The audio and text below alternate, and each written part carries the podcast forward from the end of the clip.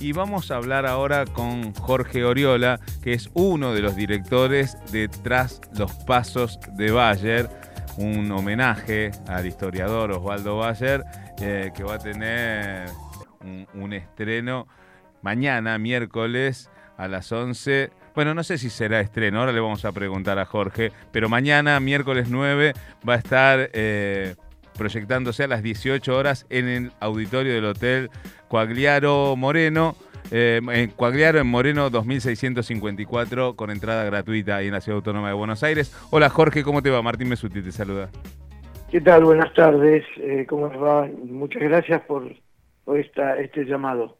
No, bueno, gracias a vos por atendernos y gracias por, por dedicarle eh, un documental al queridísimo Osvaldo Bayer. Y te preguntaba si mañana va a ser el estreno o mañana es una proyección de este documental que ya tuvo su estreno. El documental ya tuvo su estreno en nuestra ciudad, la ciudad de Esquel, provincia de Chubut, que es donde precisamente eh, sale la temática básica de este documental. Mm. Osvaldo vivió en Esquel entre los años 58 y 59, muy joven, trabajó en el diario Esquel, el único diario de la ciudad, lo echaron, lo- lo- después lo acusaron de intento de asesinato al director del diario, lo llevaron preso, eh, lo liberaron por falta de mérito, obviamente.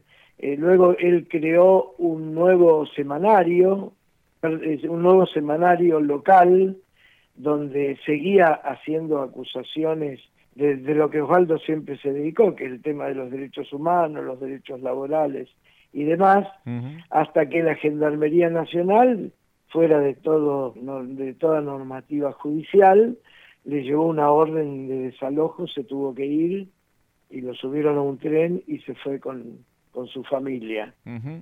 Este, esta historia nos conmovió a todos cuando nos enteramos hace años que Osvaldo había estado en Esquel y que esto le había sucedido, Eh, porque pasadas dos dictaduras eh, entre aquella época y los 90, y dentro de los 90, que fue un año, diríamos, una época de mucho, de mucho lavado histórico, a los que éramos profesores de historia y empezábamos a hacer nuestros pasos en la investigación.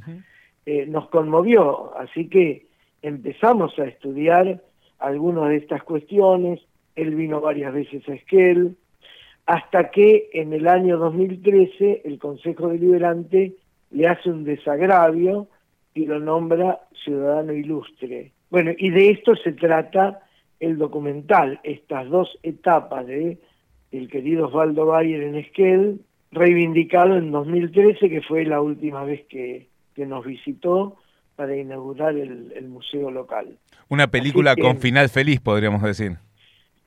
Sí, en cierto modo sí, porque la historia de Osvaldo con Esquel terminó de esa manera. El Mm. Consejo Deliberante lo invitó para eh, inaugurar el Museo Histórico, en el cual trabajamos muchos docentes, ex docentes o docentes jubilados, mejor dicho, historiadores y gente de la comunidad. Mm. Y en ese momento se, eh, se lo desagravió públicamente por lo que había sucedido en el año 1959. Mm. Él Yo- ya anciano estaba sumamente conmovido, estuvo sumamente conmovido, eh, tenía muy buenos recuerdos de Esquel, había venido varias veces, Mm. lo pudimos tener en casa comiendo un asado, eh, era una fuente inagotable de, De de anécdotas, sí. y lo queríamos mucho. No, además un, un- un ser maravilloso que, eh, que siempre se prestaba al diálogo eh, y, a, y a poder eh, tomarse el tiempo necesario para, para atender a quien lo quisiese escuchar. Realmente Osvaldo eh, siempre fue muy solidario en ese sentido. Eh, y supongo que aquello, aquella estancia en Esquel también le, le debe haber permitido indagar mucho más acerca de la Patagonia trágica y de su obra eh, alrededor de ello, ¿no? Él dice que fue la llegada a Esquel, fue la llegada a la Patagonia y que fue un punto de partida porque lo que él ya sabía lo pudo constatar, como por ejemplo eh, algunos casos que él denunció en, este semanario que se llamaba, eh, era un quincenario, mm. se llamaba La Chispa, lo hizo con gente de Esquel, pero había denuncias sobre violaciones a, los derechos laborales de trabajadores rurales, de trabajadores urbanos, el tema de la tierra, eh, de gente que se quedaba, bolicheros, ¿no? Que se quedaban con la tierra en las comunidades indígenas, eh, maniobras fraudulentas de grandes empresas en la época del desabastecimiento, en la época de Frondizi. Y bueno, él, él decía que Esquel había sido como un punto de partida, porque en los años 60 se instala en Santa Cruz y lleva a cabo este, su gran obra eh, de investigación histórico-política, que fue toda la cuestión de las huelgas de la Patagonia trágica y o Patagonia rebelde como sí sí la, Patagonia trágica el libro que se convirtió en película como la Patagonia rebelde y él trabajó en la película en el guion tiene pilas de anécdotas de la película de la filmación algunas cuestiones que no salieron. Hizo una obra de teatro en la cual participó y, sobre las llamadas eh, todas las cuestiones de lo que él llamó las putas de San Julián, mm. que son las mujeres que en el prostíbulo se negaron a estar con los soldados y los suboficiales por mm. haber sido fusiladores de obreros. Eh, y bueno, ¿en qué no estuvo Osvaldo? tanto en el exilio como en la Argentina, ¿no? un, un, aprendizaje maravilloso, leerlo, estar con él, charlar, grabarlo.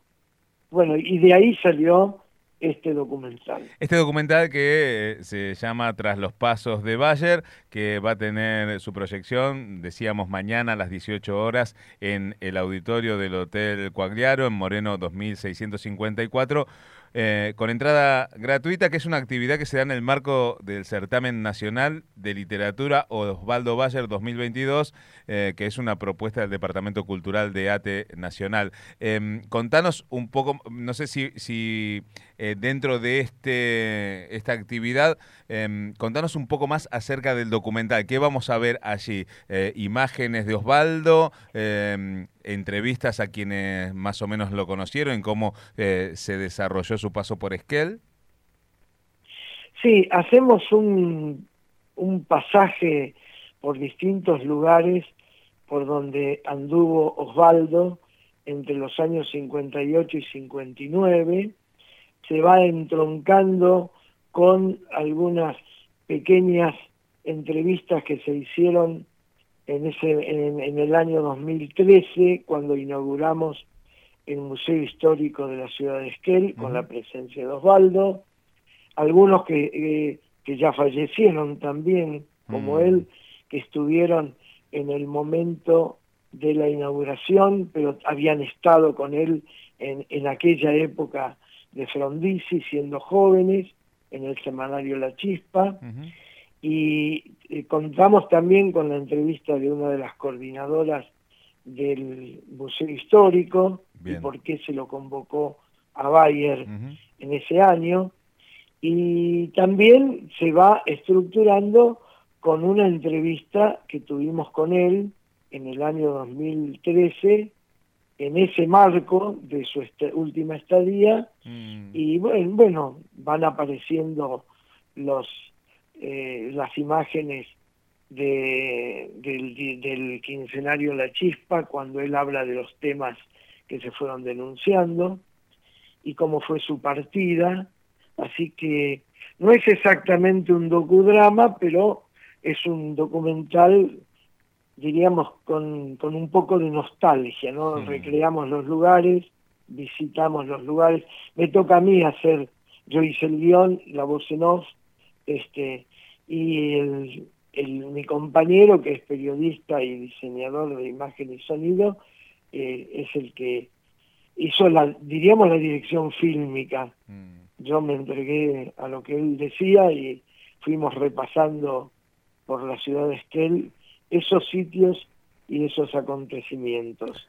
Tu compañero... Me parece también una, algo muy interesante, muy jocoso, muy lindo, que fue eh, verlo, eh, compartir con Osvaldo unos vinos, unas empanadas, con mucha gente amiga, en el salón de la cooperativa eléctrica, en el quincho de la cooperativa eléctrica, y ahí lo vemos bailando, lo vemos haciendo algunos chistes, un personaje muy singular. Muy, muy singular. Bueno, tu compañero decía que es Dante Lobos. Dante Lobos, exactamente. Que junto con vos son quienes dirigen este documental y que mañana van a estar presentes allí para quien quiera también charlar con ustedes. Y también va a estar Esteban Bayer, ¿no?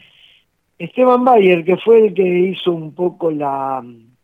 Porque en la segunda tanda de eh, presentación del documental, que fue en el mes de mayo, Esteban estuvo en Esquel y, e hizo presentación, diríamos, desde eh, su conocimiento como hijo y su participación periodística, y, ahí salió la posibilidad de hacerlo en ATE, eh, en ATE, Capital, que entroncaba con algunos planes culturales que ya venía teniendo, en este caso, la Secretaría de Cultura del sindicato.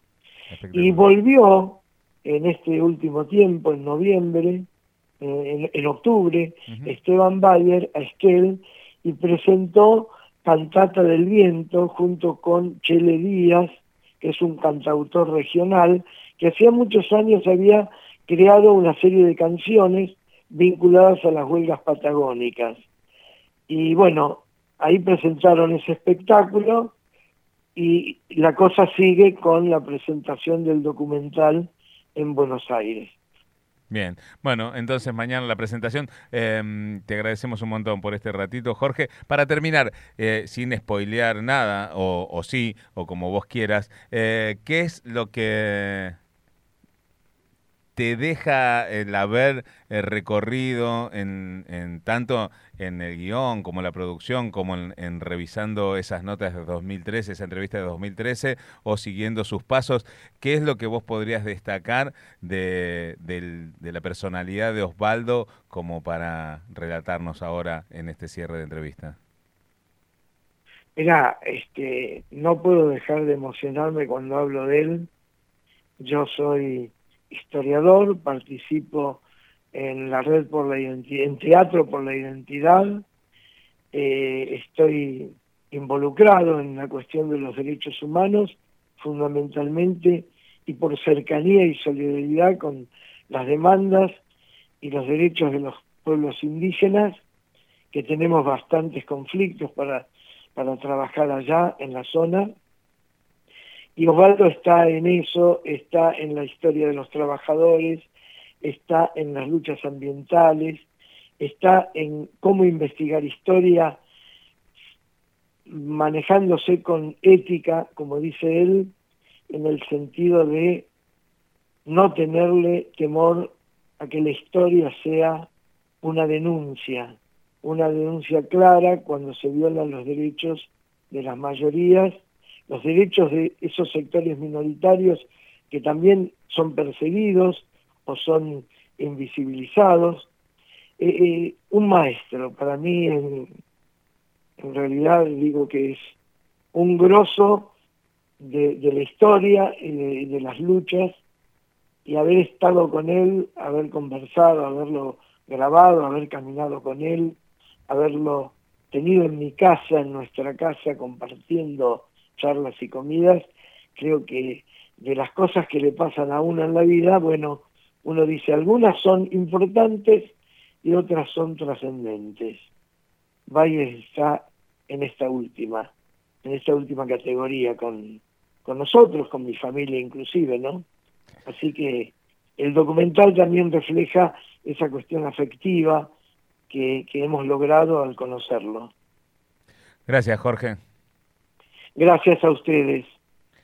Jorge Oriola, uno de los directores, junto a Dante Lobos, de Tras los Pasos de Bayer, este documental homenaje al historiador Osvaldo Bayer, que va a estar proyectándose mañana en el auditorio Hotel Cuagliaro Moreno 266 54 de la Ciudad Autónoma de Buenos Aires, con entrada gratuita. Allí van a estar eh, sus directores, Dante Lobos y Jorge Oriola, pero también va a estar el hijo de Osvaldo, Esteban Bayer, a partir de las 18 horas. Entonces, en Moreno 2654, la proyección de este documental y el recuerdo al querido Osvaldo Bayer.